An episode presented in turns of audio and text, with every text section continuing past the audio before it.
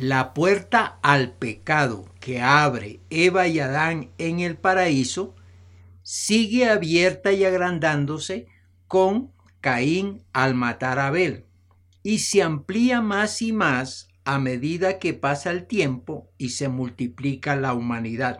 El mal se va extendiendo y va contaminando desde los menores hasta los mayores, tanto a mujeres como a hombres.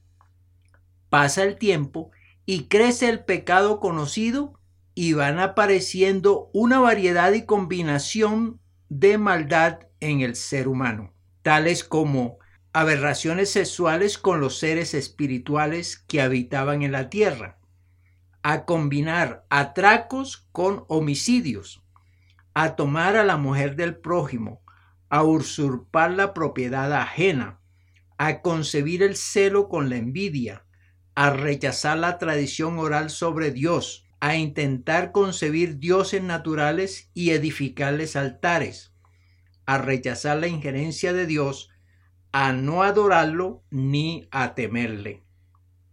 Los habitantes de aquella época ignoraron al Creador, al sustentador, al dador de la vida.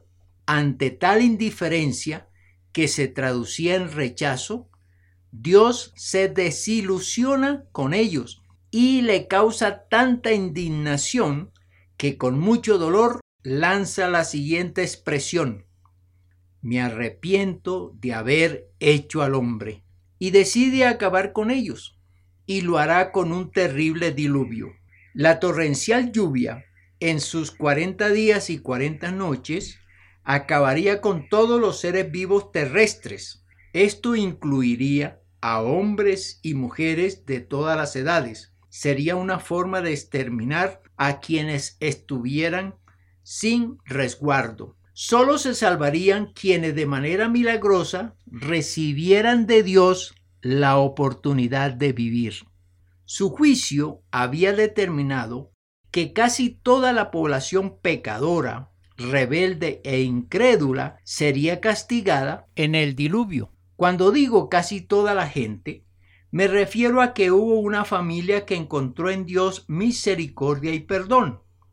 Esa familia fue la de Noé, él, su esposa, sus tres hijos y sus esposas no morirían en tan semejante destrucción.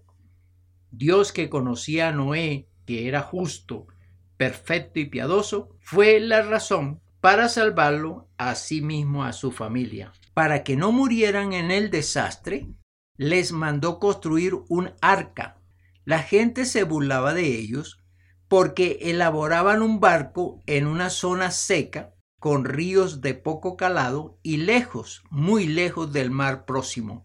Los vecinos de Noé no tomaron en serio la sentencia de Dios que consistía en destruirlos con un diluvio.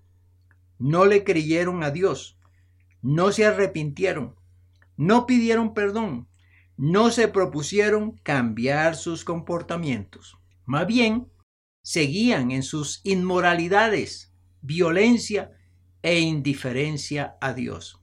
Llegó el día de embarcarse y aquella familia subió con un grupo de animales según las instrucciones de Dios.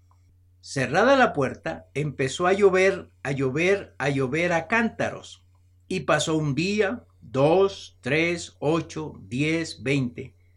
Y las personas gritaban, suplicaban, lloraban y se lamentaban, pero el torrencial seguía y se ahogaban, se ahogaban y se ahogaban. En el día 40 de tal diluvio ya no había seres vivos sobre el territorio. Todo se había anegado, hasta los montes más altos. La superficie era como la de un gran mar. Ni siquiera había una porción de tierra como una isla. Nada de tierra, nada de árboles, nada de seres vivos. Todo acabado, todo destruido. Y Dios, mientras tanto, se lamentaba de haber hecho al hombre. Solo quedaron Noé y su familia. ¿Cuántos murieron? Miles, miles de miles. No se tiene el dato exacto. Solo se dice que murieron muchísimos. Así exterminó Dios a aquellos pecadores. Acabando con ellos, acababa con su maldad.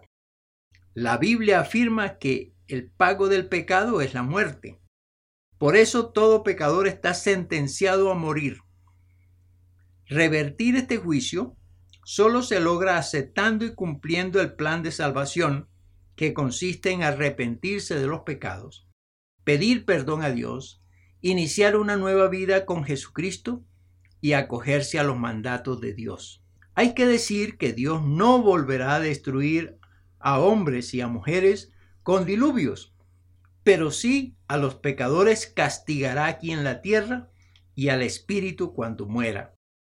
Aquí en la tierra el pecador sufre y es castigado viviendo en angustias, tristezas, aflicciones, soledades, abandonos, infidelidades, culpabilidades, desilusiones, rechazos, injurias, violencias, crímenes, adulterios, inmoralidades, secuestros, frustraciones y muchos más que son parte del castigo aquí en la tierra y que esto es como vivir en un infierno. Y el castigo después de la muerte física es atormentar al espíritu del muerto en un foso de fuego y azufre por muchos, muchos años. Y a la orden de Dios, esos espíritus serán destruidos para siempre. Los que no se acojan al plan de Dios para revertir los comportamientos inmorales, violentos, idolátricos, se verán enfrentados a pagar por sus intransigencias unas preguntas para ti. ¿Quieres acogerte al plan de Dios? ¿No quieres castigos divinos? Si has respondido afirmativamente, te recomiendo aplicar la fórmula divina. Arrepiéntete hoy de todos tus pecados. Pide perdón a Dios. Dile a Jesucristo que entre a tu corazón y comienza una vida diseñada en las sagradas escrituras. Si lo haces, Dios te bendiga y te enseña a vivir una vida diferente. Dios te guarde.